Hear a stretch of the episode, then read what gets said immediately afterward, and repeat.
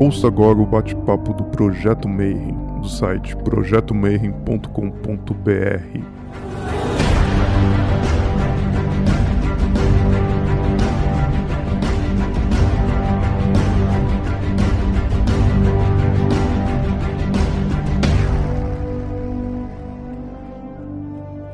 Sejam bem-vindos a mais uma Taberna dos Argonautas, junto com o Projeto Mayhem. É um prazer estar aqui com o Marcelo hoje, entrevistando o Flávio Watson, telemita, espiritualista e tudo que é de bom. hoje vai contar um pouco da jornada dele pra gente e vai compartilhar um pouco dessas experiências, enfim, de tudo que ele já viveu e dos projetos que ele tem. Marcelo, você quer começar? Vou começar com a tradicional. O pessoal pediu bom dia para quem é de bom dia, boa noite para quem é da boa noite. E se você recebeu uma notificação, você leu ali no YouTube Telema e Espiritualidade. Então, o que, que tem a ver? Será que Crowley estava incorporado? Não estava? Hoje a gente tem muitas questões e para responder essas questões a gente vai chamar um cara que é um dos maiores conhecedores de Telema daqui. Ele é um dos hosts do Foco de Pestilência, coordenador do Calem eu não sei se já foi presidente, eu sei que ele é o chefe da porra toda lá. Flávio Watson, como é que você tá, Manão? Olá a todos, boa noite, boa noite. Como eu tô com duas câmeras aqui, eu vou ficar vesgo para alguém, mas enfim, disseram que vai dar certo, então acredito em vocês. Boa noite, boa noite para todos, todos, todos, todos, galera toda aí. Prazer estar aqui com vocês. Certamente não sou a pessoa que mais entende Telemann que vocês conhecem, mas eu sou a que estava disponível. E aí eu vou falar, dar o meu melhor aqui para poder fazer o possível e não decepcionar ninguém, deixar todo mundo feliz. Ou, ou não. Às vezes a gente, ao não decepcionar, deixa as pessoas tristes também. Acontece. Mas, mas faz parte.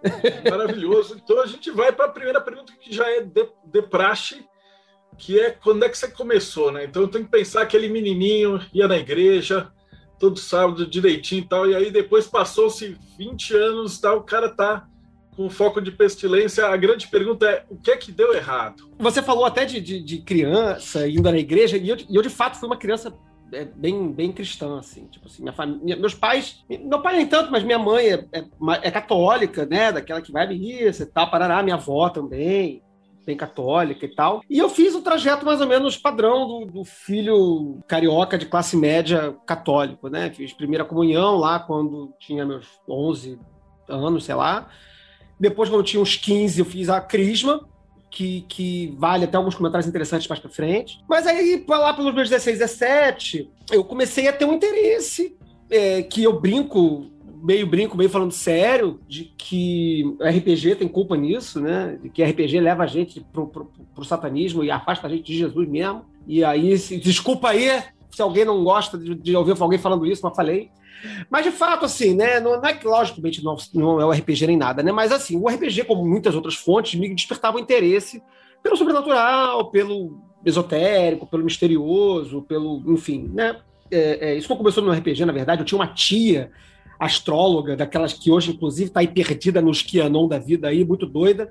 Mas na época ela era uma pessoa mais razoável e, e tinha coleção Planeta, e eu já bem criança, já com uns 10, não menos, até 8, 9 anos, gostava de ler aquelas revistinhas. Então já desde muito criança eu curtia o tema magia. Inclusive eu tinha uma brincadeira na escola com alguns amigos que se chamava, isso bem pequeno mesmo, desde CA, primeira série, assim, se chamava Mundos da Magia que era um mundo fantástico, era tipo um live action, era tipo um LARP, antes de saber que existia RPG e, qualquer coisa, e que se chamava Mundos da Magia e que eu brincava uma fantasia louca, e isso foi crescendo comigo. Até que em algum momento eu resolvi né, que, vi que, que, isso não era apenas fantasia, não era só matéria de literatura e de RPG, e, enfim, dessas coisas, né, de cinema, tinha algum tipo de, de conhecimento, de trabalho é, sendo é, vindo, enfim, de algum lugar, indo para algum lugar, e comecei a ler, ler, ler, ler, ler, ler. E acabei parando no Telema, meio, meio por acaso, mas assim, por pessoas em comum, que conheciam pessoas, pessoas que conheciam pessoas, e eu tinha uma aversão grande a Telema, na verdade, porque quando eu comecei a ler sobre magia pontualmente, já via internet, já estava começando a ter internet, final dos anos 90, todas as páginas de Telema eram, eram um horror, era um, um troço horroroso de black metal com sangue pingando. E... Era um negócio muito feio, era tudo muito ruim, e eu achava aquilo tudo muito, muito ofensivo pra minha estética, assim, eu não achava, não curtia, achava aquilo ali tudo, ruim demais. Mas aí acabei conhecendo pessoas legais que foram mostrando coisas bacanas, enfim, aí daí para frente comecei a me envolver mais profundamente no assunto e praticar, enfim, aí e aí e aí a Ingrid me chamou para ir falar com vocês. Mais ou menos é um percurso longo, mas desde a infância. Não nasci numa noite tempestuosa, com lobos uivando, nem nada disso. É, pelo contrário, foi tudo muito normal, cesariana, de boas. O Saulo está perguntando aqui: qual sua visão oculta sobre a pandemia? A visão oculta é de que ela é explicitamente um ato de, de negligência. Mas essa pergunta ela, ela, é interessante, né? Porque ela é um. E, e eu acho que ela começa a tocar o tema da espiritualidade, porque a espiritualidade ela ganhou, ela ganhou não, né? Mentira, né? Ela mantém ainda uma aura e um projeto de execução das, do, do, ser espiritual e da, da, vida espiritual, em que propõe uma totalização do universo, né? Tipo assim, você ao se tornar, ao, ao desvendar as ciências ocultas e a, enfim, comungar com a espiritualidade, qualquer coisa do gênero, você passa a ter contato com uma explicação totalizante do universo, o que é é, é descendente direto, obviamente, é, é, é, da religiosidade, da religião que tem o mesmo projeto. Né? O projeto é você explicar tudo numa, numa causa primordial, né? Né, que, que num primo mobile, né, como vai dizer Aristóteles, né, se você for re, recebendo as causas, você vai chegar a uma causa que não tem causa, e aí essa causa, por ser a causa que não tem causa, é a causa de todas as outras coisas que sucedem, né? Então isso é confortável, né? Tipo assim, você fala, ah, tá tendo uma pandemia, morreram milhares, milhões de pessoas, isso tem que ter uma explicação, né, confortável, né? É, na minha visão de espiritualidade, não, não, tem explicação confortável. Merda acontece, o mundo é, o mundo é triste é, ocasionalmente e as pessoas não, não se esforçam muito em fazê-lo melhor com alguma frequência desconcertante. Então não tem uma explicação esotérica para a pandemia.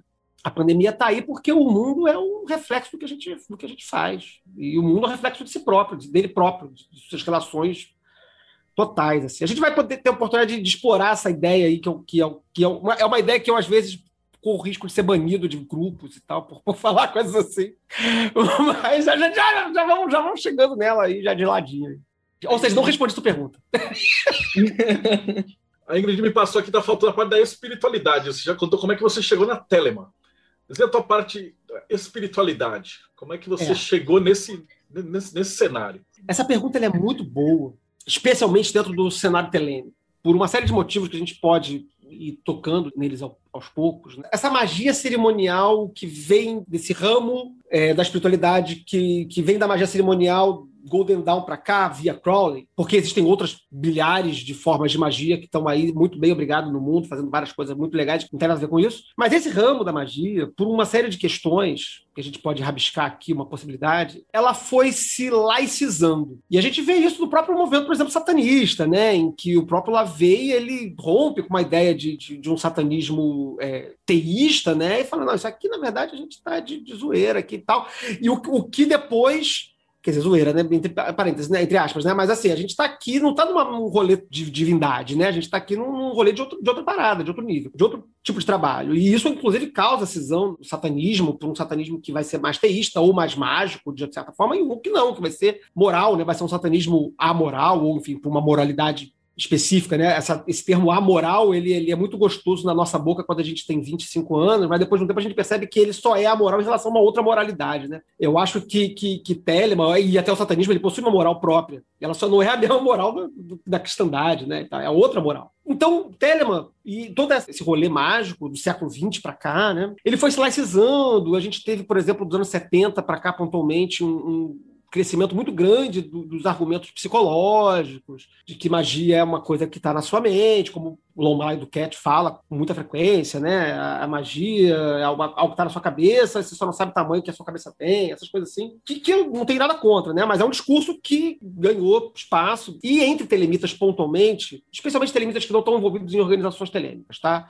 O telemita freestyle que está lendo parada na internet, que curtiu o livro da lei e ouve Hal Seixas, sei lá, ele geralmente vai se identificar com o Telemann ou com outros tipos de magia contemporânea, até mesmo magia do caos ou satanismo, porque ele vai querer romper com a ideia de espiritualidade que ele aprendeu dentro da igreja, em geral. E aí a revolta adolescente, junto com o black metal e com todos os nilismos da adolescência, a pessoa rompe com a ideia de uma espiritualidade possível e abraça, por algum motivo, por antítese, né, por alguma coisa assim, não espiritualidade mágica, que é um, quebra-cabeça que não faz muito sentido, na verdade, quando a pessoa parar para pensar, mas uma, vai fazer um, um rolê de magia e de que, que ela acha que não é espiritual. E acha por muito tempo, muita gente. E quando você vai falar de, sei lá, de trazer conceitos de religiosidade ou de espiritualidade para dentro de um papo de magia, as pessoas ficam, às vezes, até meio desconfortáveis. E isso é o meu caso. Eu estou falando isso porque é o que aconteceu comigo. Então, eu, durante muito tempo, tive uma relação com a magia e com o Telema, pontualmente, muito da ordem do intelectual. Não sei por que isso está acontecendo, mas lá no Liberó diz que não é para se importar muito mesmo, é só para fazer e ver o que acontece. E vambora, que, que tá dando certo, tá sendo legal. Com desenvolvimento do meu trabalho, por falta de termo melhor, sei lá, iniciático, é um termo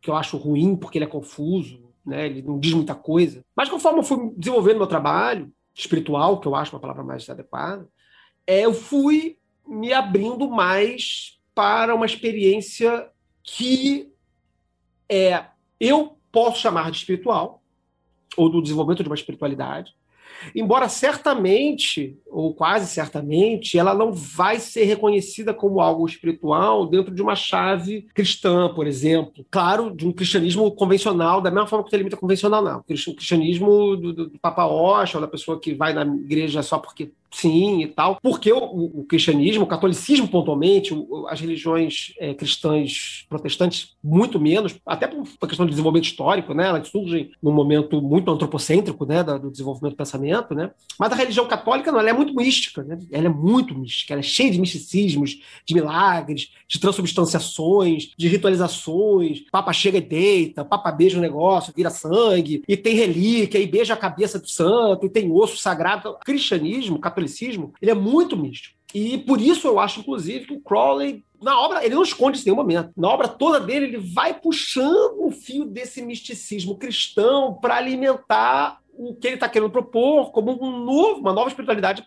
para um novo mundo. Então, eu acho que o, o, desenvolvimento de uma relação espiritual com a magia ou com o esoterismo, ele possivelmente pode ser um desenvolvimento natural, pelo menos para mim foi, quando você vai tocando o trabalho com regularidade, com seriedade, com estudo, quando você vai lendo as fontes. Porque, assim, é uma coisa que eu até separei aqui, né? Uma das ordens telênicas, a primeira, né, em si, foi a Astro Argento, a, a, a surge do, do, dos escombros da, da Ordem Hermética Dourada Dourada, e ela possuiu um, uma publicação chamada Equinox, né, o, Equinócio, que foi publicada semestralmente e ela era um jornal de divulgação do iluminismo científico, que a gente pode falar daqui a pouco, mas é um órgão de divulgação da AA. E aí, logo nos primeiros números, ele propõe lá um, curso de leitura. Fala, nossa, se você quer fazer esse negócio, esse rolê aqui da nossa Santa Irmandade aqui, do, do, do nosso clubinho aqui, da galera da AA, lê esses livros aqui. Aí ele manda lá, Dogma Ritual de Alta Magia, Goécia,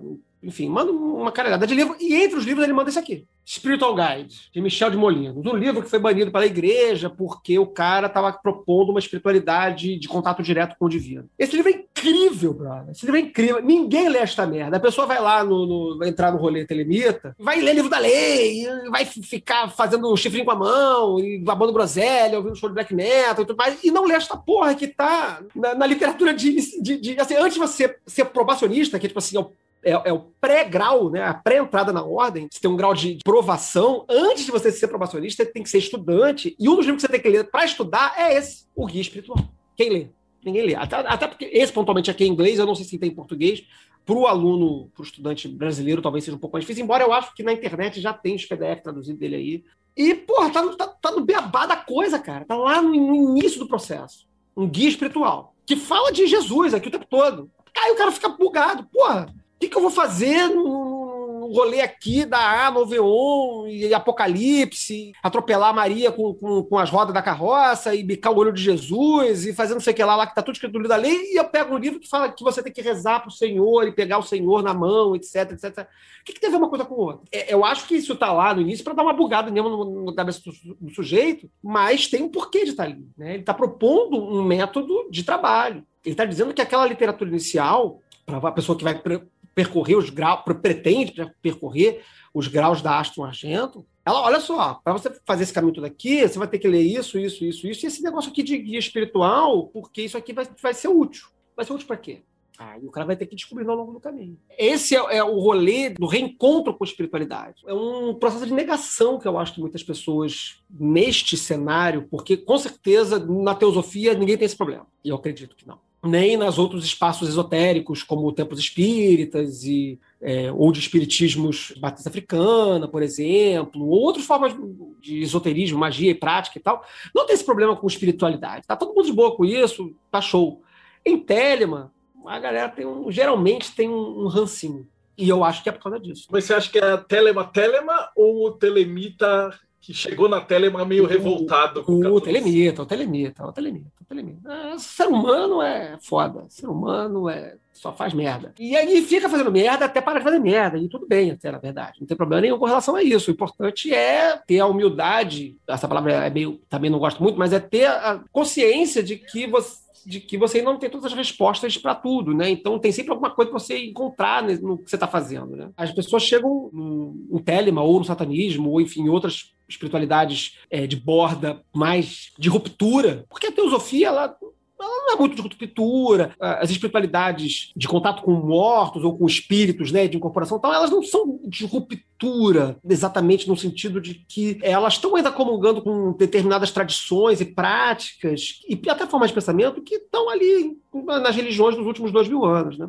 Telema e o satanismo, eles, eles meio que não, e outras, né? Não só, né? E outras mais antigas também então, têm ruptura, mas se perderam, né? Como, por, por, exemplo, o taoísmo, não se tornou uma religião de massa no Ocidente, pelo menos. Né? Essa relação é uma relação de, de ruptura que a pessoa chega num espaço de ruptura e quer manter a ruptura dela, só que ela tem que refazer algumas conexões, às vezes. E é por isso que eu falei que essa minha parada lá de ter feito crisma e de ter feito primeira comunhão, ela me está sendo um, um processo de, de, resgate muito interessante no meu, no meu trabalho, porque eu estou resgatando uma série de experiências de, de 30 anos, 25 anos atrás, é, mas logicamente em outra chave, em outro espaço, de outra forma, com outras técnicas, com outros propósitos, enfim. Mas a questão é assim, aqui a gente vai, na verdade, você já sabe, né? A gente entrevistou, tipo, sei lá, uns 15 telemita daqui de fora e tal. Mas o que vai interessar é a tua visão pessoal, porque depois tá. a gente vai falar um pouquinho de verdadeira vontade, que acho que é o mote gigante do é. programa, né? Na tua opinião, assim, o que, que é magia? Você vai naquele no, no, do Crowley ou, dado toda essa tua base que você contou pra gente, você tem alguma, alguma diferença aí do, do canônico, vamos dizer assim? Tem duas definições quase é, é, antagônicas, aparentemente antagônicas, que o próprio Crowley apresenta, né, de que a magia é o ato de causar mudança na natureza de acordo com a vontade. E aí isso traz alguns problemas filosóficos, como, por exemplo, levantar esta garrafinha d'água e beber um gole porque eu estou com sede é um ato de magia. Parece um pouco complicado. Quando uma coisa é qualquer coisa, ela, ela não é nada. E outra definição também muito abrangente e complicada, é, não estou dizendo que essas definições estão erradas, né? eu só estou dizendo que elas são definições que precisam problematizar, né? precisa pensar sobre ela. É, que é que todo ato de vontade é um ato de magia. Já dá uma restrição naquela, naquela outra proposta, né, de que fazer mudança na natureza de acordo com a vontade. Ou seja, por consequência, esse ato de vontade é um ato de magia. E eu estou de acordo com isso aí. Só que, meramente isso, sei lá, faz psicanálise, faz psicoterapia, faz Jung, sei lá, faz, qualquer coisa, se cuida, vai estudar, vai, vai meditar, que você vai fazer coisas da sua vontade, tudo tá certo. Existe uma dimensão não sobrenatural na magia. Isso não pode ser negado. Então, o ato mágico, ele é um ato que produz mudança na, na realidade, na, na, natureza, mas uma mudança que a natureza não se esperaria produzir naquele momento, por exemplo. É, eu gosto de dizer, é uma definição que eu uso há muitos anos, e talvez até já esteja necessitando revisitá-la e, e reformulá-la né, de uma forma mais adequada, mas eu acho que ela ainda pode funcionar, que é, é magia é uma forma de você alterar a probabilidade das coisas, de uma forma. Com isso, você atuar na natureza, no mundo material, enfim, nas coisas, né, no universo. E isso não é uma expectativa, isso é uma experiência prática que a maioria das pessoas que são praticantes de magia tem. Outra coisa que é magia e que eu acho que é mais interessante para o telemita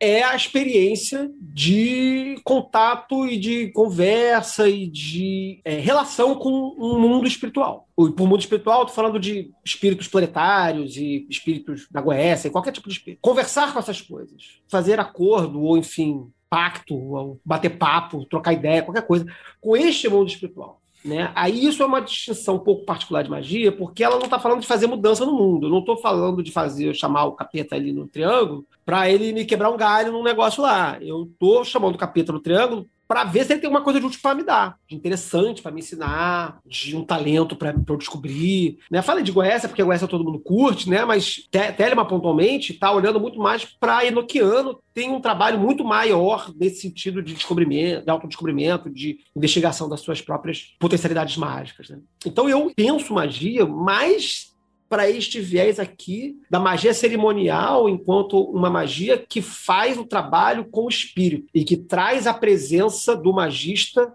entidades ou espíritos, ou enfim, o nome que quiser dar, deuses, lá, para realizar coisas naquele espaço mágico. Aí já fica uma situação mais um pouquinho mais estreita. Tá mais estreita. E inclui os, os sagradões de guardião?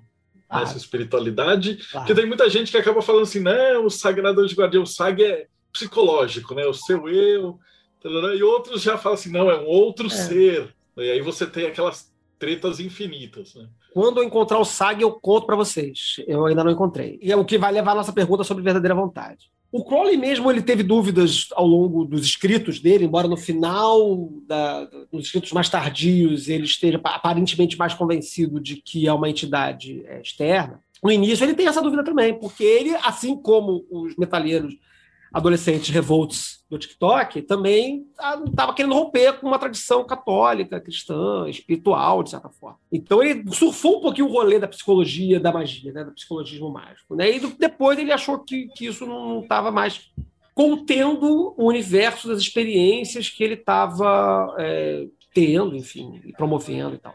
Então é um, é um, debate. Eu não, não vou dizer do que, quem, quem, sou eu, não sou absolutamente ninguém para dizer qual é a natureza do Sagrado Anjo Guardião. Isso aí cada um vai responder por si só quando tiver sua própria experiência do Sagrado Anjo Guardião. Eu posso dizer com tranquilidade que eu sou muito júnior e que eu sou uma criança no parque brincando com um baldinho de areia e que a voz do anjo está falando no meu ouvido, mas ele ainda não chegou ainda para aparecer para mim, seu grande esplendor e glória celeste. Quando ele apareceu, eu conto, faço, faço um, uma call. o que leva à questão da verdadeira vontade, né? Muita gente pergunta, é, inclusive virou, virou cabeçalho do meu Twitter. Eu tinha um Curious Cat no Twitter, né? E aí é, apareceu um hater lá que só me mandava merda. Falava várias paradas, me ofendia, enfim, né? Enfim, falava várias, várias tretas. Aí uma hora ele falou, me ofendeu pra caralho lá, disse um monte de merda e falou: como é que não sabe nem qual é a verdadeira vontade, fica fazendo posezinha de yoga, não sei o que, não sei o que lá. Cara, eu achei tão maravilhoso que eu printei a pergunta e botei no cabeçalho do meu Twitter mesmo. Assim. Pá! Ficou grandão ali. Porra, muito bom. Por que, cara? Essa porra de verdadeira vontade é um negócio muito sério, brother. Supostamente é um negócio muito sério. Né? Quer dizer, é um negócio que no sistema da AA, pode falar em outro lugar, no sistema da AA, que é a ordem, enfim, telêmica por excelência, como, como a Otto, o contato com o Sagrado Deus Guardião, né, essa entidade mística, whatever, que, que tem lá, ela acontece num grau relativamente avançado do, do, processo, né? na metade do caminho, vamos dizer assim, do que está sendo proposto como progressão de graus. E não é mole chegar lá, não. A maioria dos relatos que você tem das pessoas que começaram esse caminho não terminou assim, das pessoas fodonas, assim, que, que, deixaram livros escritos e que a gente celebra e, e, tal, e coisa, né? A maioria, muita, muita gente não chegou lá. A gente tem algumas pessoas que atualmente se, tá, se anunciam como mestres do templo, etc e tal, e que publicam e que a gente acredita nelas porque elas estão dizendo que são e pelo trabalho delas elas parecem estar com algum tipo de garantia sobre isso, como o Jerry Cornelius, o próprio Lon Milo Duquette, o David Shoemaker, né? A galera que hoje em dia é head de linhagem da AA, né? Essa galera teve uma experiência maneira. Eu conheço uma pessoa que é head da minha linhagem, que é uma palavra horrorosa também, mas ele é um cara de grau avançado. Então eu converso com ele, ele me conta como é que é. E, e, aí eu falo, pô, show, um dia eu chego aí contigo. E é supostamente nesse estágio que você descobre essa suposta verdadeira vontade que, muito bom lembrar, é um termo que não aparece no livro da lei que é a Bíblia do Telemita. Texto sagrado base, né? Tem os outros 12 lá, livros de classe A, mas o livro da lei é aquele primeirão lá, e essa palavra não aparece lá. Lá só diz will, não diz true will. Eu tenho para mim que Crowley macetou e inventou esse negócio de true will pra galera não ficar doidona fazendo qualquer merda. Aí ele fala: não, galera, vamos segurar a onda, senão fudeu a galera vai, vai ficar muito selvagem, vamos fazer um negócio menos selvagem. E aí ele meteu um true will ali pra galera não fazer muita merda no parquinho. Mas, enquanto isso, e aí que eu acho que é o grande rolê do, do Telemita que eu acho que, que é legal fazer, é, é, não ficar, primeiro, não ficar muito preocupado com essa noia de que, ah, qual é a minha verdadeira vontade, não sei qual é a minha verdadeira vontade, como vai ser a minha verdadeira vontade, eu tenho que descobrir. Bro, isso vai acontecer em algum momento lá no futuro, tu chegar lá, lá longe, depois vai, vai ser probacionista, depois vai ser off, depois vai ser zelato, depois vai ser prático, filósofo, porra toda, até chegar lá em, adeptos. Aí quando você chegar lá, você vê o que acontece. Até lá, brother, o mundo inteiro tá aí pra você fazer o que você quiser. E aí você faz o que você quiser. Foda-se essa porra de verdadeira vontade. Tu, tu vai e, faz. E aí, eventualmente, vai dar errado. Porque, né? Você não sabe o que você está fazendo, você está fazendo merda. E aí, tudo bem, deu errado, você viu que, que o que dá errado, né, no mínimo por eliminação, em algum momento você vai saber o que você quer fazer. Mas até lá, até lá, a moralidade do, do, do processo, da coisa, é faze o que tu queres. Quer passar a mão na bunda do guarda? Vai, passa a mão na bunda do guarda. E aí você vai eventualmente arcar com as consequências de ter passado a mão na bunda do guarda. Né? Se você parar para pensar um pouquinho antes, talvez você evite esse constrangimento. E assim vai sendo o exercício da vontade. Eu acho que o exercício da vontade e é uma visão particularmente minha também, da própria experiência de conto sagrado do guardião, de da verdadeira vontade, ela é muito mais um processo construtivo do que de desvelamento. A gente traz da tradição espiritual, esotérica, a ideia de que existe uma pedra oculta, né, da qual você vai visitar o interior da Terra e desvelar a pedra oculta, né?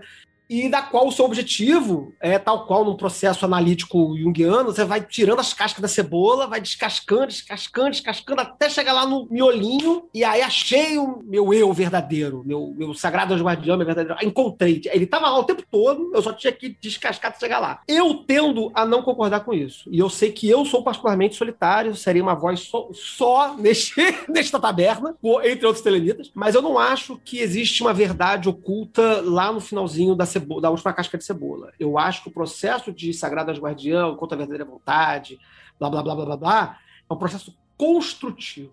É um processo em que você, através dos métodos que, enfim, são muitos dentro do processo, místicos e mágicos, a A é uma ordem, a A pontualmente, e a Otto, eu não sou da Otto, mas acredito que a Otto também, né? Até porque a Otto tem uma, uma eclésia, né? tem uma igreja, enfim, tudo mais. Então, através de processos místicos e mágicos, você constrói constrói o seu caminho até a verdadeira vontade e constrói essas coisas. O trabalho do mágico é um trabalho de eu hoje, e eu acho que esse é o grande paradigma que é diferente dos paradigmas anteriores, que era um paradigma de desvelamento. Não é de desvelamento. Não tem que tirar véu de porra nenhuma. Você tem que construir até lá. Chegar até lá. Produzir o anjo, talvez. Ou, no mínimo, o caminho até chegar nele. Você falou, eu estava pensando, meu professor de budismo tibetano, ele falava disso daí mesmo, que você tem que construir. Tá, tá, tá. Se o ser humano tem duas opções, ou nós somos deuses, e aí a gente cai, e aí a gente tem que recuperar a que é o desvelar, ou a gente constrói. Mas aí isso você tem que ver se, qual é a relação do ser humano com o tempo. É. Que de certa maneira as duas coisas são a mesma coisa, porque se não tem tempo, tanto faz, é. a gente ou já tá lá e tem que ir até lá, ou a gente já tá lá e tá aqui e vai desvelando, né? É porque a ideia do desvelamento me incomoda. Não tô dizendo que isso é uma verdade revelada que eu tô trazendo para vocês. Olha só, é assim que funciona e eu tô trazendo aqui um grande rolê novo que ninguém falou. Não é isso, não. Tô falando para mim, tá? É, a ideia do desvelamento, ela pressupõe uma essência. Pressupõe uma verdade interior um eu verdadeiro, que eu, Flávio Watson, particularmente, não sou convencido de que tal coisa exista. E em não sendo convencido de que isso existe, e por, porque isso é o que está escrito, né? Quer dizer, isso é o que a tradição é, nos entregou ao longo de milhares de anos de espiritualidade, né? De que existe um mundo ideal, de que existe um eu superior, de que existe um, um eu verdadeiro, de que existe uma verdade, de que você alcança a verdade. Várias pessoas me mandam mensagem perguntando: ah, eu quero entrar para ser telemita, tá, mas o que você espera? Ah, eu espero encontrar a verdade, descobrir a verdade não sei se essa verdade espiritual, superior, divina, existe. Eu, eu, eu sou. E aí é que o problema da espiritualidade começa a, a, a bater, né? a cutucar. Né? Porque o processo de espiritualidade ele é um processo teleológico, né? no sentido, ele é um processo, em geral, né? até então, é um processo que ele procura um fim. todas as religiões e os processos de espiritualidade, eles têm como proposta um processo, uma série de processos, procedimentos é, religiosos, né, de meditação, de oração, de enfim, beatificação, enfim, qualquer que seja, para você descobrir um troço que você não consegue ver porque você está é envolvido na, na, sua concha mortal e, e portanto, você ainda não consegue acessar essa verdade superior. Eu não acho que o processo é esse. Eu acho que o processo não é esse. Eu acho que o rolê reitero sempre, na minha leitura, o rolê telêmico, ele é o inverso disso.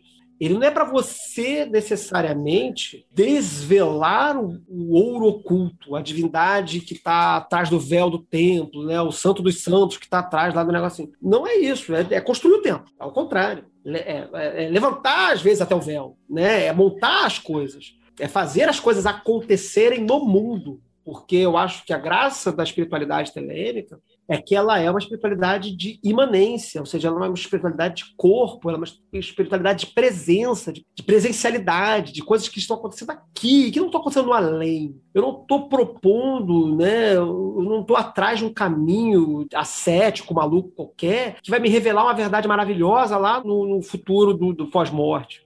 Não, eu quero construir uma coisa aqui.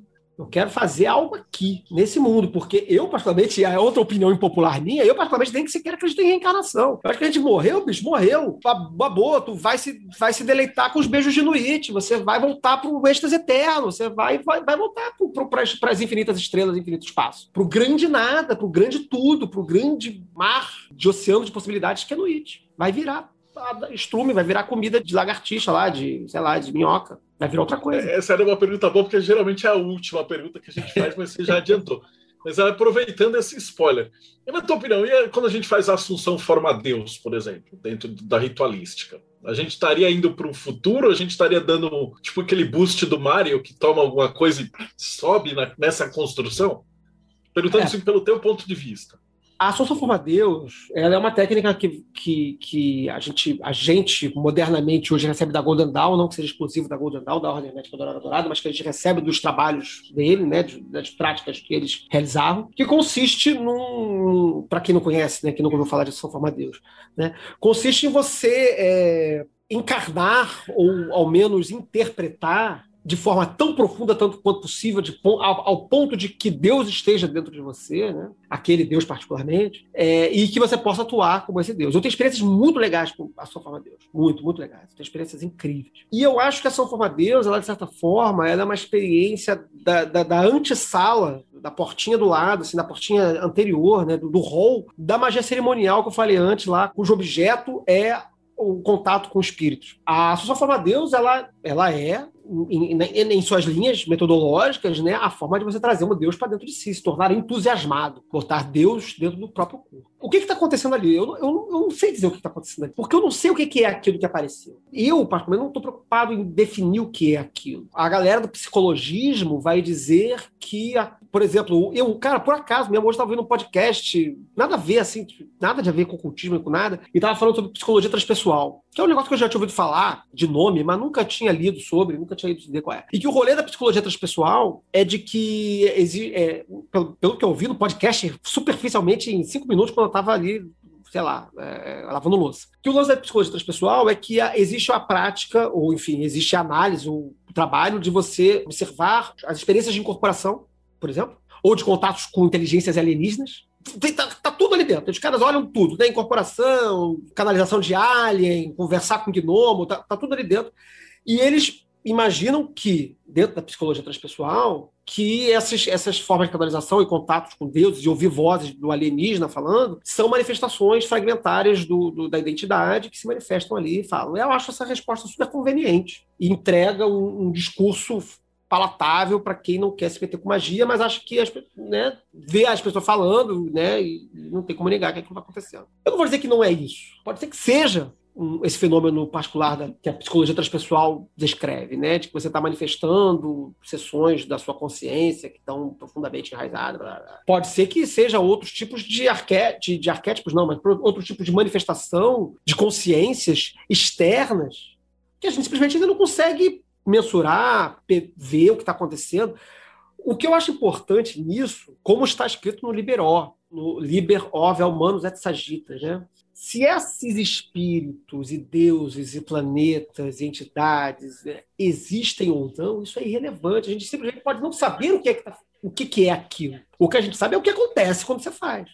De modo similar, como numa química super, ou numa medicina super primitiva ainda, em que você sabia que determinadas plantas, determinados materiais promoviam cura, embora você não soubesse que aquilo ali era disséptico. Ah, você bota, sei lá, é, cobre não sei aonde e aí esteriliza. Porra, é a propriedade do espírito do cobre, brother. É o espírito do cobre que está curando a pessoa. Um milhão de anos depois, é lá, a pessoa vai dizer que não, porque o cobre tem propriedades tais e tais que são bactericidas. Talvez a gente simplesmente não saiba o que é. E não, não porque, porque seja uma coisa da ciência laboratorial, não, não é isso que eu estou dizendo. Pode, pode ser espírito mesmo, pode ser, pode ser espírito desencarnado e eu tenho errado, as pessoas ficam aí vagando por aí, feito fantasminha. Pode ser o espírito, pode ser uma ideia, pode ser mil coisas. Eu, só, eu não sei o que é, mas que funciona, funciona. Que é útil, é útil. Eu estou com uma pergunta aqui do Ulisses. Ele fala assim, Flávio, faz parte do caminho do telemita replicar o ritual enoquiano de 30 dias feito pelo Crowley? E se fizer, qual seria o momento? Faz o que tu queres, brother. Não quer fazer, não faz. É tipo isso. Enoquiano possui um papel muito importante dentro do, do desenvolvimento, até próprio do, da, da, mitologia, cosmologia, cosmogonia telêmica. Né? Existe uma, uma série de trabalhos que o Crowley produz a partir do Enoquiano, Liber 418, né, o principal, que vai descer material muito importante né, para, para reflexão telêmica, para trabalho telêmico. Você tem que fazer, não sei, você tem que fazer a pressão de Abramelin para encontrar o Sagrado Anjo Guardião? É, essa tá mais, tá, mais, tá mais na cara do gol, né? O Crowley diz que, que, que, que, não necessariamente. Ele, dá, ele faz outro ritual lá. Você diz, ah, tem esse outro aqui que você pode fazer também. Ou você pode descobrir o seu próprio método. Não estou dizendo que não é para fazer. Eu estou dizendo que isso não é uma coisa que você tem que fazer. É diferente. É legal fazer? Aí é uma pergunta mais interessante. É legal fazer. Se você não quiser fazer, não faz. Massa. Aqui, ó, do Manuel fala assim, Flávio, acho que essa visão de que o caminho é um desvelar, ao invés de um construir, vem muito daquela perspectiva do dever do probacionista, né? Obter um conhecimento científico da natureza e poderes de meu próprio ser. O que, que você acha dessa frase? Nunca tinha pensado nisso, mas é, é interessante pensar. É, é muito legal porque os primeiros caminhos da Aston Argento, né, para quem não conhece a Aston Argento, a Aston Argento é uma ordem que repete, de certa forma, com algumas sutis alterações, a estrutura de graus da ordem hermética da Ordem Dourada, que se estrutura nos caminhos da árvore da vida, que eu imagino que isso aqui as pessoas sejam mais ou menos familiares com, a ideia do que é um diagrama da árvore da vida, que é um, umas bolinhas com as linhazinhas lá, que, que de baixo para cima vai numerando de 10 para 1, né? Uma ordem decrescente, porque, na verdade, enfim, interessa. O que interessa é o seguinte: os primeiros graus da, da A são os graus elementais, são graus que são vinculados ao, ao, ao, cada grau a um elemento, né? Então você vai ter um grau do elemento terra, que é o de neófito, depois você vai ter o grau do elemento ar, que é o de zelato, depois você vai ter a água, vai ser filósofo, depois você vai ter o, o prático, depois você vai ter o filósofo, que vai ser fogo. E antes desses graus todos, você tem o de probacionista, que é um grau zero, é um grau que não, é, não tem lugar nenhum na, na ordem hierárquica de graus. E no juramento do probacionista, é dito lá que você tem que obter um conhecimento dos, da natureza dos poderes do próprio ser. E aí o que. Aí, maneiro, né, porra? É uma pergunta bastante pretensiosa, na verdade, né? Todo mundo fala, pergunta, caralho, como é que eu descobri isso? Não, relaxa, é você chega lá. E o que acontece nos graus seguintes? Obter controle. Todos os graus seguintes não é obter conhecimento nenhum. Exceto quando a pessoa chega lá em, em Adeptus Minor, cuja consecução interna é obter o conhecimento e conversação com o Sagrado Anjo Guardião. Então a pessoa no probacionista ela tem que obter um conhecimento, que é da natureza dos poderes do próprio ser, depois ela tem que obter controle. Controle sobre as fundações do ser, controle sobre as vacilações do ser, controle sobre as paixões do ser, controle sobre uma porrada de controle, cada um associado a um elemento. Então, eu não sei se tem tanto a ver, porque a ideia, eu acho, de conhecimento que é proposta ao probacionista é que, a partir do conhecimento que o probacionista produz, ou descobre, ou encontra, né? enfim, ele vai ser capaz de controlar as coisas que os outros elementos, que os outros graus vão pedir para ele controlar. Então, é, uma, é, é, é como o próprio grau de probacionista faz, né? ele, ele é um pré-requisito. Primeiro você tem, que ter o conhecimento dessas, dessa, da natureza desses poderes. Uma vez que você tem o conhecimento, aí você controla as coisas, porque você já tem esse conhecimento. Eu falei um pouco sobre isso numa palestra que eu dei no Calem, acho que foi na palestra sobre, sobre arte, sobre magia e arte, não lembro agora qual foi, ou se foi anterior, acho que foi anterior, não sei, foi numa aí que eu, que eu dei, um colóquio aí, e eu falo mais ou menos essa ordem, né, dos controles e das coisas, né. Então não sei se tem a ver com essa ideia de construir, porque os graus seguintes são de, são de controle, e começa no conhecimento e termina no conhecimento. Mas é uma ideia, né? Porque a tarefa dos graus é construir armas. Isso é interessante. O Deófito vai ter que construir um pantáculo, o Zelato vai ter que construir uma adaga, o Prático vai ter que construir uma taça, e o Filósofo vai ter que construir uma varinha mágica, né? E o Adepto a lâmpada mágica. Né? Então, ele, ele, tem uma série de coisas a serem construídas ao longo do processo, né? E eu, particularmente, acho que é importante que se construa. Tem muita gente que acha que não. É, e tudo bem, quem acha que não, não estou dizendo que está errado, não. Eu, particularmente, acho legal construir, fazer essas coisas com a mão, fazer um pantáculo de terra, fazer, fazer ir lá e fazer a porra do pantáculo, fazer a, a, a adaga, fazer a adaga. Eu falo assim, é ficou feinho, mas é meu filho. Eu fiz é... com a minha mão, essa adaga tortinha, ela vale mais que aquela super adaga. Tem, tem, uma, tem uma instrução, acho que da Golden Dawn, sobre imagens tele, sobre ação forma Deus, eu acho, agora não sei se é sobre a Assunção Forma Deus ou se é sobre ritual menor pentagrama, que sugere que a pessoa desenhe os arcanjos, ou enfim, as entidades. Que tem, tem a, a, instrução de imagem telismática, que é literalmente isso, né? Você pegar a partir das letras de um nome divino, produzir um, um, umas fins, né? um desenho, né? E obviamente, se você não for uma pessoa talentosa, como é o meu caso, que não sou absolutamente talentoso em nada, né? Vai ficar um troço horroroso, mas na cabeça tá bom. Você vai estar todo torta, a asa é pra cima, o chifre é pro lá, não, sei o que, é tudo, tudo errado, mas no, na sua cabeça, na sua imaginação, o negócio negócio tá bom. E aí funciona, daí dá certo. Tem uma outra pergunta do Lucas. Ele pergunta se você já teve alguma experiência em terreiro ou banda, o Cano Black em banda, alguma coisa nesse sentido.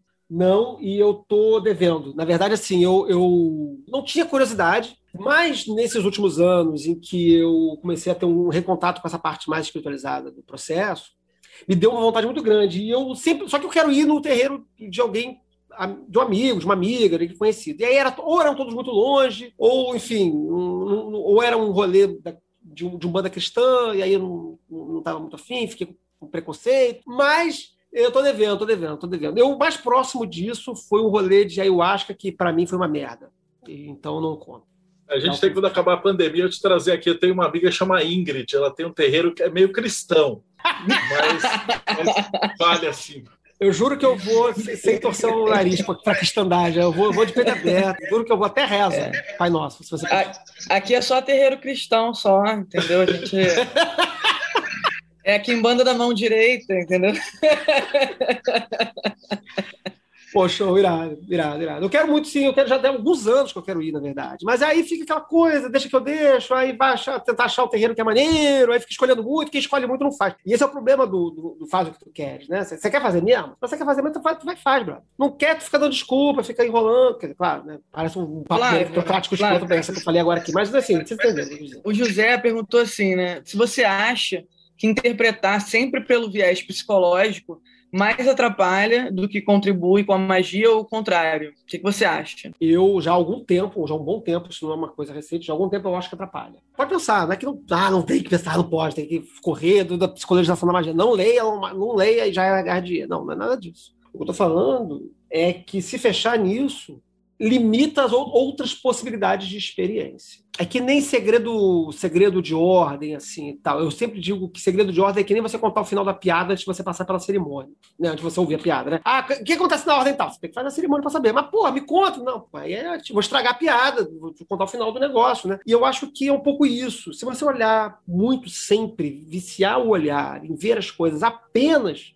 pode ver, pode ver também, não estou dizendo que não pode agir apenas pelo viés psicológico, você perde o aspecto místico. Ou corre o risco de. Não estou dizendo que também perde todo mundo, né?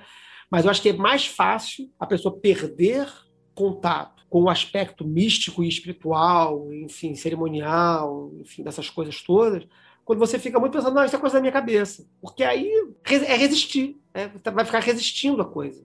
Não vai deixar a coisa fluir. Vai racionalizar. O, o, meu, o meu superior, ele me criticava muito por isso, né? Eu racionalizava demais, que eu era muito racional, parará, parará, parará, parará. E ele estava cobertíssimo de razão. Cobertíssimo de razão. É, estrutura é um negócio que você. É que nem, é que nem pai, professor, né? Você diz que está errado, briga, não, não, aí depois anos se passa e fala, é verdade, estava certo. Então o perigo é esse. É complicado, né? Eu acho que, de uma certa forma, se você for usar né, a psicologia não para acabar sendo uma, um tipo de como, tipo restrição né, na sua visão mágica, mas sim para complementar o entendimento do eu, eu acho que pode ser interessante, né? Mas eu entendo total que, tipo, se isso for restringir a sua caminhada mágica, pode ser complicado mesmo. Uma implicância com a psicologia da magia, que é leve, eu adoro ler, estou sempre lendo e, e, uso como objeto de reflexão constantemente, não é isso. Mas o perigo da psicologização da magia é isso, ela, ela te de deixar pouco místico e muito racional. E você perde contato com a experiência de, de, de contato de, de, espiritual, né? Quer dizer, o, o, o Crowley, eu, eu, separei aqui um texto do Crowley, um, um comentário que o Crowley faz do UOL, no Liberal, pegar aqui para só, vou ler um pedacinho aqui, é um comentário sobre o versículo 52 do capítulo 1 do Liberal. Né? O versículo 52 é o seguinte, numa tradução que eu, que eu tenho à mão aqui. Se isso não for correto, se confundir diz as marcas do espaço dizendo elas são uma ou dizendo elas são muitas, se ritual não for sempre para mim, no caso, quem está dizendo o texto é no It, né, que é a voz do primeiro capítulo, né? Então esperai os terríveis julgamentos de Rahor Kuit, que é a voz do terceiro capítulo, que é um deus de guerra e vingança, um deus malvadão. Crowley comenta nos comentários que ele escreve posteriormente, né? comentando sobre esta passagem. Né? Mas as distinções não sejam feitas perante It, nem em termos intelectuais, morais ou pessoais. A metafísica também é servidão intelectual. Evite-a. Do contrário, volta-se a cair na lei de Rohr, os terríveis julgamentos que ele falou lá, da perfeita emancipação de Nuit. Este é um grande mistério a ser entendido apenas por, por quem alcançou completamente no It e sua iniciação secreta. Então, aqui, assim como no próprio livro da lei, ele fala, né, os cães da, perecer com os cães da razão, o abismo do porquê, ele faz uma série de advertências contra essa racionalização. Porque ela vai ser o calcanhar que vai te prender de dar um, um passinho além no processo místico. Depois, é claro, não, não tem que virar um crente, não é isso. Mas é, é esse casamento de opostos que é toda a tônica que o Crowley apresenta como método, que é o encontro dos opostos. Né? Por isso que ele diz que é um projeto místico e mágico, que é um projeto é, de corpo e de espírito, é um processo de encontro dessas coisas. Telemann, de forma geral, como, como o Crowley propõe, ele é um projeto de encontro, de reunião, de tornar tudo uma coisa só. Então, não é que é para abandonar a psicologia e o racional, mas é não deixar que isso seja desbalanceado na minha visão, é, eu acho que pode ser duas coisas que podem se complementar, entendeu? De alguma forma. Mas, assim, cada coisa no seu lugar, né? E trazendo entendimento, na realidade, de uma base, né? E não de, tipo, ah, vamos cortar aqui as nossas asinhas e vamos todo mundo só pensar em psicologia, né? Mas é mesmo numa questão de complemento, assim. Acho que todo viés que você pode estudar e, enfim, acrescentar na sua caminhada mágica também é uma ferramenta de autoconhecimento, né? E poder sobre si. E a psicologia, ela também tem um, pro, um problema, entre aspas, não um problema, né? A psicologia é um problema, não é isso. Mas ela tem uma, uma, uma questão de que a psicologia, ela, ela também não é uma verdade superior revelada é, é, em contexto. Existem diversas vertentes e diversos profissionais e estudiosos da psicologia estão constantemente trazendo novos, é, novas hipóteses, novas propostas para o pensamento psicológico né, para o funcionamento da mente, para o funcionamento do, do, da, da, mente humana, enfim. E às vezes acontece também na pessoa que se pega muito no pensamento psicológico magia, em se apegar a uma leitura, primeiro, é, superficial da psicologia, uma leitura de revista de banca de jornal, e uma leitura engessada, frequentemente ultrapassada, superficial e ultrapassada, de uma coisa que às vezes o, o pensamento psicológico atual da, da academia lá, dos, dos psicólogos lá, já, já, aquilo ali já, já passou, ninguém tá mais pensando naquilo. E o cara tá achando que tá super racional, surfando no, no, no, na onda da ciência, porque tá repetindo é, axioma de Freud que a galera já superou há, porra, 50 anos, sei lá. Ou de Jung, sei lá, qualquer outro. É uma pergunta filosófica do Lucas Medeiro. Qual seria, na sua opinião, uma diferença de uma leitura kantiana da lei de Telemann de uma leitura dionisíaca do Nietzsche? Esse aí deve ter lido um artigo que eu escrevi. Eu escrevi um artigo anos atrás, sei lá, não sei quanto tempo, uns três, quatro anos atrás, chamado Entre Nietzsche e Kant, né?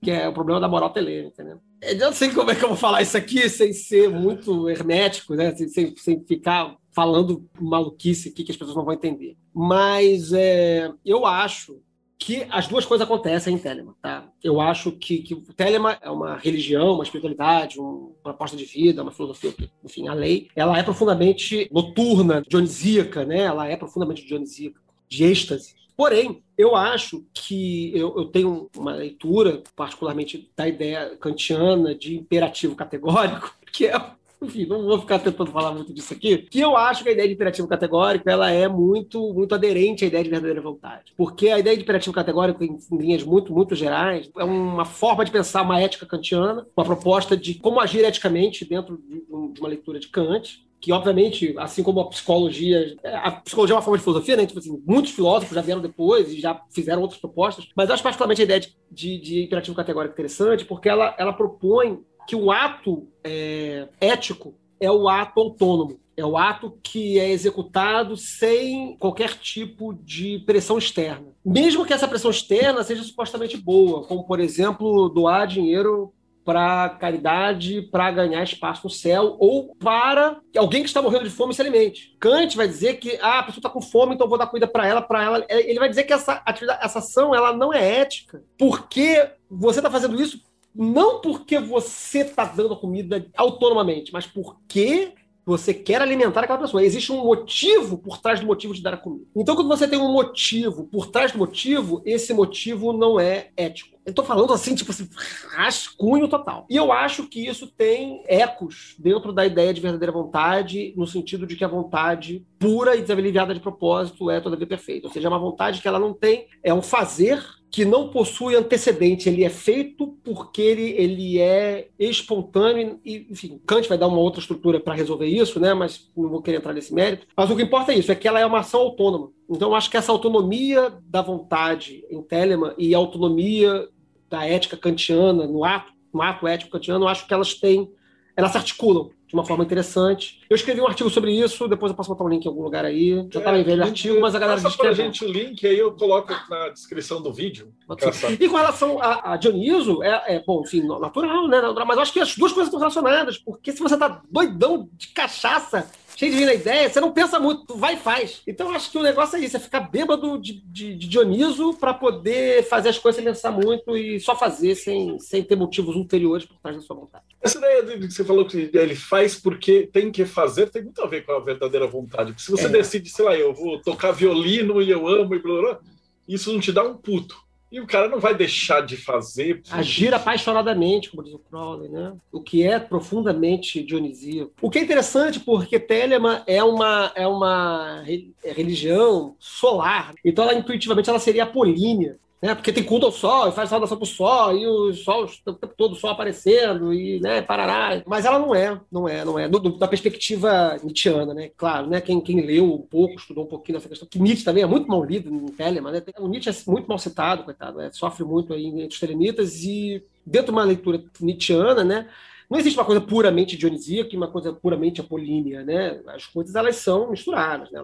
Tem aspectos apolíneos e aspectos dionisíacos, né? Mas acho que Telema é muito mais dionisíaco, é uma religião, uma espiritualidade, para quem não gosta da palavra religião, do êxtase e não da, da ereção, né? Embora também seja, né? Enfim, mas é, ou talvez uma perspectiva bem crowleyana, né, seja um encontro dessas duas coisas, né?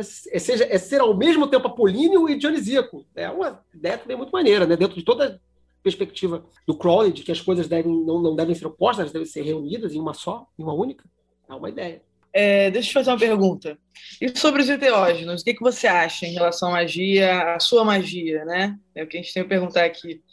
O, você já fez algum uso de algum enteógeno em ritual? O que, que você pensa sobre o uso de enteógenos em ritual? Já usei, eu já tive muito preconceito, porque preconceito é uma coisa que você tem quando você não conhece. Você fica cheio de ideia porque você não, não, não conhece, então aí você fica cheio de, de ideia errada. E através de um, de um, amigo muito querido que está aqui nessa live, eu acho ainda, é, foi apresentado né, a, a, prática cerimonial com o uso de enteógeno, e foi muito, muito, muito interessante, muito bom por diversos motivos. O meu medo, meu receio anterior com relação ao uso de enteógenos na prática cerimonial, pontualmente, era uma suposta perda de, de controle, que eu estava só na minha cabeça, obviamente. Né? É, porque não, você não perde controle nenhum. Claro, se você encher os cornos de cogumelo, LSD, sei lá o que for, tu vai virar uma planta e vai ficar deitado no chão. Não é esse o objetivo. Mas uma dosagem adequada para o trabalho, é, você fica perfeitamente ativo, racional, etc. Mas muito sensível, no sentido de ter uma sensibilidade é, corporal mesmo até, é, não só, mas também corporal, é, e também um, uma série de mecanismos, obviamente, né, mentais e cerebrais e químicos e neurológicos que despertam, como disse, o, saiu essa semana um vídeo do como é que é o nome daquele cara lá, o do Vivier, Gregório do Vivier, sobre falando entre outras coisas sobre enteógenos, né? E ele fala justamente sobre essa questão do enteógeno enquanto experiência mística. E aí tem toda a questão, né, do possível, né, provável uso de enteógenos em religiões antigas, não só gregas, né, mas de outros lugares também. A gente sabe, muito provavelmente, por exemplo, os, os, o oráculo de Delfos era tinha um, um, uma característica de, de, de algo enteógeno ali, um gás, agora não lembro exatamente, eu estava vendo inclusive isso essa semana, e outras religiosidades é, é, mais ou menos é, conhecidas, mas no mundo inteiro isso aconteceu né? E a probabilidade de, de das próprias religiões terem surgido das experiências né, psicotrópicas. Então, é, é, eu acho que é muito bom, eu acho que é muito bom, mas eu acho também, e aí o meu amigo que talvez esteja assistindo agora vai querer brigar comigo depois, eu acho também não pode ser só isso. É que nem a história da psicologia, né? Não pode virar muleta. Porque os gatilhos que são disparados pela experiência enteógena, psicotrópica, são incríveis. Eu tive experiências assim, realmente assim, tipo, muito boas, de gnoses muito, muito potentes. Mas só funciona assim? Não pode funcionar só assim. Né? Tem que funcionar de outras formas também. Né? Você tem que ser capaz de produzir esse estado de outros meios. Aí eu posso estar sendo ainda um pouco conservador nessa questão. Né? Eu acho que ele tem um potencial muito bom, para especialmente para destravar pessoas que tenham dificuldade de uma experiência mística mais exaltada. Eu acho que destrava. Com certeza. Cara, muito provavelmente vai destravar. E eu acho que também destrava gatilhos, como até no próprio vídeo do Gregório do Vivier ele fala, que você consegue reacessar as experiências mesmo sem estar necessariamente sob efeito de um psicotrópico. Então, eu acredito que após uma experiência muito exaltada, estática, né, é, com o uso psicotrópico, depois no, no, círculo mágico, nos templos, sem, sem necessariamente, pode usar também, mas sem necessariamente fazendo uso, você consegue reproduzir essas experiências ali e tal. Então, é showzinho, é, mas faça um ProErd. E por que, que a ayahuasca foi ruim para você? Cara. O pessoal não, sei. não, não Cara, feito, fui, galera, eu fui com uma galera, todo mundo ficou muito animado. Pessoal muito gratiluz? Não. não cara, cara, vou te ser sincero, brother, não tinha nada de errado. Tava tudo, tava tudo maneiro lá, assim. Não era um ambiente do qual eu estava acostumado. E eu tava super animado, tava super ansioso pro negócio. Talvez eu acho que eu tenha tido expectativa demais. E isso tenha sido um pouco de, de, de ânsia de resultado. e aí, aí dá, dá ruim no negócio. E não foi, não bateu, legal. E eu, eu vomitei muito, o que eu sabia que isso ia acontecer, não é que, ah, meu Deus, eu vomitei, fiquei. Mas eu, o que eu estava esperando era um desgaste físico muito grande, né? E chegou um dado momento que eu só queria ficar, cara, eu só queria ficar deitado, eu só queria que me abandonasse, esquecesse num canto, assim, ficar deitado lá, e o, o, maluco não me deixava ficar deitado, eu fiquei puto. Aí, ao invés de ficar alegre, animado e dançar, fazer, fazer as cirandas lá, fazer negócio, eu fiquei putaço no canto, porque eu queria ficar deitadinho no, no fresquinho, cara, e o cara não me deixou. Aí eu fiquei, aí cortou minha onda. E eu não tomei o segundo copinho, também tem essa história, né? Que você tem que tomar o segundo copinho, o segundo copinho que é o negócio. Eu só tomei o primeiro e só passei mal. Só passei mal, fiquei puto a noite inteira. Porra, porra, porra, 10 horas puto, brother. Eu fiquei puto das 10 da noite até as 8 da manhã. Caralho, brother. Mas eu todo ano falo que eu vou fazer de novo e não faço. Porque me dá preguiça. Uh, tem uma pergunta do João Guilherme. É, Flávio, o que, que você pensa sobre amor sob vontade? Do seu ponto de vista, como o amor ágape se relaciona com a tua visão de espiritualidade? Pergunta é profunda. Essa pergunta ela é profunda e difícil. Tá? Não é uma pergunta fácil de responder, como eu acho particularmente fácil de responder. Acho fácil, acho um assunto muito mais fácil. Fala de verdadeira vontade, porque eu acho que é isso aí mesmo. Você faz e só se preocupa lá na frente. É, a bolsa vontade é, é, é, eu acho bem mais complicado. Né? Tem um comentário extenso do Crowley no livro da lei também sobre, sobre isso. Né? Por que amor? Porque você tem que investigar o, sentido dos termos. Né? O que é amor e o que é vontade nessa, nessa circunstância aí. Mas vamos, vamos evitar esse, esse, esse, dicionário aí, né? De, de o que, que é amor. Né? Vamos tentar só pensar que amor é, é união, é reunião. Né? É estar uno com outra coisa ou outro alguém e que esta união ela deve ser objeto da vontade. Né? Então você não se une é, ou não reúne as coisas é, a princípio porque é, é, é, é porque sim, porque tem que, porque você tem que fazer. Não.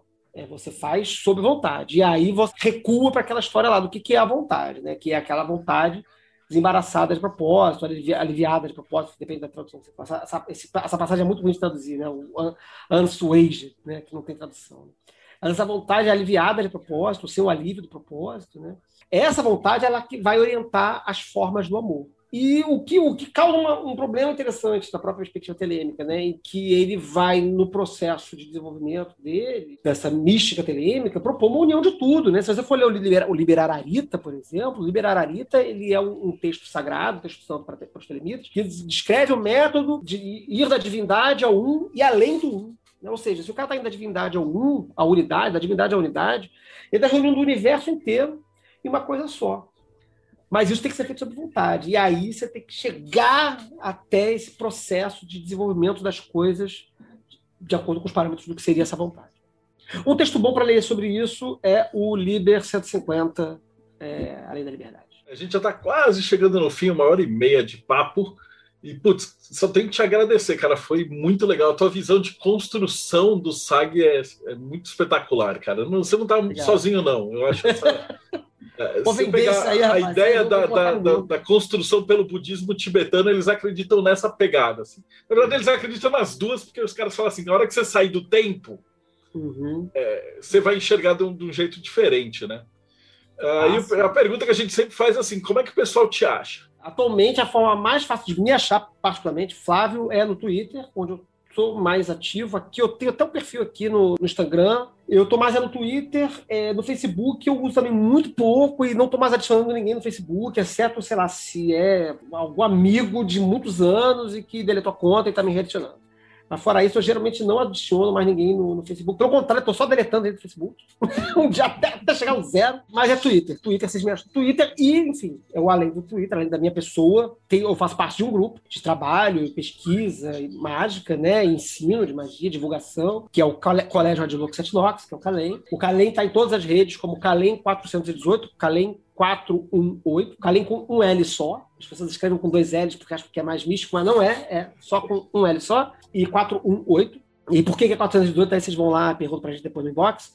É, tá no Instagram, tá no YouTube, tá no Twitter, tá no Facebook, tudo como Calem 418, tá até no Twitch, mas a gente não conseguiu fazer nada no Twitch, então não precisa procurar a gente no Twitch. Mas, inclusive, a gente é, tem podcast, né, que é o Foco de Pestilência, que a gente produz agora quinzenalmente, né? A gente tem o programa principal que vai ao final do mês, que vai deve sair um, deve não, tem que sair, né? Senão vai estar atrasado. Vai sair o programa novo amanhã. E a gente também tem um spin-off do Foco de Pestilência, que é o Cubo Mágico, que sai mais ou menos no meio do mês, assim, entre o dia 15 e o dia 20, ele está saindo, né? Que são programas supostamente mais curtos, mas eles estão ficando progressivamente compridos, onde a gente fala, geralmente uma pessoa só falando sobre alguma coisa do seu coração para o mundo, né? mas não é aquela mesa de debate, não é aquela coisa tradicional de podcast. Aproveitando o momento jabá, o Colégio de Lux Etnox, nesta sexta, sábado e domingo, vai estar produzindo, vai estar apresentando um colóquio é um colóquio que a gente faz desde 2017, né? É, anualmente e tem sempre um tema, né? E esse ano o tema do colóquio será magia e ciência. Então a gente vai estar discutindo os conflitos ou as fronteiras ou os problemas da magia e da ciência, o que é uma questão particularmente interessante aos telenitas, porque o Crowley descreve um processo místico que ele está entregando para a humanidade, né? Que ele está propondo para o mundo como iluminismo científico ou teurgia cética, um processo mágico, místico, que não abre mão da ciência. E também tem, claro, eu acho como tudo tem a ver com esse processo de unir as coisas que estão separadas porra, por oceanos, né? Da magia e ciência. Como é que você une essas coisas, né? Muito provavelmente, como é sexta, se você está assistindo isso aqui daqui a um ano e tal, então eu vou colocar os links embaixo aqui na, na descrição do vídeo é, são links né, do, do YouTube. Sim, é, assim, mesmo que a pessoa esteja vendo esse vídeo daqui a um ano, a gente, Ela, sempre, pode... mantém, gente sempre mantém as, as lives todas lá disponíveis em playlists específicas, inclusive as do ano passado, as dos anos anteriores também estão lá para quem quiser ver as, as outras apresentações. É, a proposta do Coloque é ser uma coisa, entre aspas, que não são tantas aspas assim, mas um pouco mais acadêmica. Né? Então tem um formato meio que de apresentação de artigo, publicação de artigo, referências bibliográficas, aquelas coisas. Ah, maravilha. Então, é, de qualquer jeito, se você está vendo a gente no futuro, segue aqui o link, vai ter o link para os colóquios certinho. A gente, eu vou organizar isso aí depois com o Flávio e vai estar tá tudo aqui na descrição do vídeo. De... Flávio, muito obrigada, muito obrigada mesmo pela sua oportunidade, de estar trocando essa ideia com a gente. É sempre muito importante, de verdade, a gente ter uma visão diferente para poder questionar, né? Então, é muito rico essa troca de experiências e obrigado aqui em nome do Espelho Circe é, por ter participado com a gente. Seja bem-vindo sempre que quiser voltar aí, ó, as portas estão abertas, tá. viu? em nome tá do Mayhem também agradeço. Ai, peraí, o Bruno tá falando, você esqueci de perguntar. A última pergunta de todos que é que conselho que você daria para uma pessoa que está entrando agora no rolê? O cara, o cara viu aqui, veio aqui, telema, espiritualidade tal, assistiu uma hora e meia e fala assim, puta, construiu? Gostei disso aí, por onde eu começo? Existe um, uma reunião de textos que ficou chamado aí de, de Guia de Transformação Telêmica, um nome que eu particularmente acho horroroso. Mas, enfim, pegou. Isso não foi eu que inventei, isso foi inventado 20 anos atrás e segue por aí. Então, esse, esse Guia de Transformação Telêmica é um conjunto de textos que eu acho que entregam uma visão panorâmica do que, que é Telema, pelo menos assim, uma apresentação. Né? Então, tem lá o dever, a mensagem do Mestério, esse Liber 150 que eu falei, é, dá um, dá um livrinho curto aí, acho que juntando os textos. Os textos são individualmente são curtos, mas no coletivo todo eles não devem dar 100 páginas, devem dar menos do que isso, inclu, incluindo aí o, o, o, livro da lei, que eu acho que não vai ser tão proveitoso nesse momento. Mas isso é só para dar um, tipo, abrir assim. Eu acho que a coisa mais interessante não é ler, é fazer, né? Então, assim, ler, você vai ter contato com as ideias, com os conceitos. Reler é muito importante para aprender esses conceitos, mas praticar, tentar tornar isso uma prática é essencial para saber se é isso que você quer ou não, porque não precisamos de magistas de, de poltrona. Né? De gente que faz, né? uma, uma, comunidade fazedora, uma comunidade que, que atue, que crie, que vem aqui e fala: você está errado, Flávio, porque eu fiz e é assim, e, e aí vai apontar o dedo na minha cara, e aí é disso que eu gosto. É aí que eu quero, que eu quero ver. É, que, é o que a gente faz basicamente no Foco de Pestilência. A gente fica brigando lá. Então faz, cara, faz. Pega, pega o material e começa a fazer. E, afim, aí tem uma série de livros que são interessantes. E o caminho não, não tem um caminho muito linear. Ah, lê isso, depois lê isso, depois lê isso, depois faz. É meio teia. É meio teia. Eu acho que o Guia de Transformação Telêmica, que tem esses textinhos reunidos, ele é bom e depois vai vai tateando o universo e vai conhecendo as pessoas e conversa com as pessoas. Assim, tipo, sei lá, me chama lá no Twitter, me, me dá um alô e a gente vai conversando também, ou outra pessoa, se você acha que eu sou chato, sou feio e bobo, você vai falar com, com outra pessoa que você acha mais legal. E, e é, é, show, tá tudo bem, é isso aí mesmo. Cara, valeu mesmo, acho que foi sensacional. Ponto de vista 10, cara. Eu agradeço muito o convite e queria reiterar, mais uma vez, que o que eu estou falando aqui é tudo loucura, maluquice da minha cabeça. Eu posso estar redondamente enganado sobre tudo que eu acabei de dizer. Não acredite no que eu estou falando. É, façam as coisas que vocês acham que tem que fazer e tirem suas próprias conclusões e discordem de mim se vocês acharem que discordar. Eu, eu só estou dando a minha opinião fecal aqui, mas que, que se alguém gostou, legal, vamos bater papo. Muito bom. Muito obrigada, Flávio. Maravilhoso. Maravilhoso. Oi, Gente, para quem não conhece. Se o pessoal pegou e chegou agora é a taberna. O que é espelho de Circe? então, gente, para quem não conhece a taberna, a taberna é uma reunião que acontece toda terça-feira às 8 horas. E às vezes só no Zoom, às vezes no Zoom e no Instagram ao mesmo tempo. Então, aqui a gente tem a possibilidade tanto de ter entrevistas quanto reuniões mais fechadas, né? É, lembrando que a Taberna dos Argonautas é um lugar onde você pode ou não ser apoiador do Espelho Circe, mas você é convidado a participar. A gente fala que é a porta de entrada do Espelho Circe, né? Então, é um espaço de construção de ideias e pensamentos. Por isso é tão interessante trazer pessoas com pensamentos diversos, experiências diferentes, né? A gente já teve aqui galera dos ETs. A gente já teve, teve Lu Arte. Essa é a parte legal. Né? Arte, exatamente. Hoje a gente está aqui com o Flávio Watson, o Telemita, muito doido. então, obrigado aí, gente. Quem ainda não é apoiador do Espelho Circe, é, a gente vai botar também no final do vídeo. O endereço é catarse.me barra Espelho Circe. Acompanha a gente aí, é muito bacana. A gente tem um podcast também no Spotify que é barra de Pelicice também. Também vai estar aqui o link, né? O nosso link tree geral, o Marcelo vai colocar pra gente. Então é isso. Obrigado, gente. Obrigado a todo mundo que participou aqui. Obrigado, Flávio. Obrigado, Marcelo. Incrível, né? Essa parceria com o Mayhem é tudo para mim. É, a gente descobriu que de, ter, de terças-feiras a cada 15 dias a gente batia e dividia a galera. Aí metade ficava para um lado para o outro e para entrevistar as mesmas pessoas. Eu falei assim, bom, então vamos juntar isso aí. Já é o nosso quarto, quarto ou quinta entrevista em conjunto. E, puta, tá sendo muito massa, cara. Valeu mesmo, porque aí a gente tem a visão da Ingrid, que é meio católica demais convosco, mas tá valendo. A gente, a gente, em nome de Satã, a gente aceita todo Sa mundo aqui. Satã né? todo mundo, Satanás é mais geral. Então, se você assistiu a gente até agora, então não esquece, dá o like, segue a gente, vai no Espelho de Circe, dá o like, segue eles, vai no Kalen 418, segue eles e a gente se vê no próximo bate-papo meio.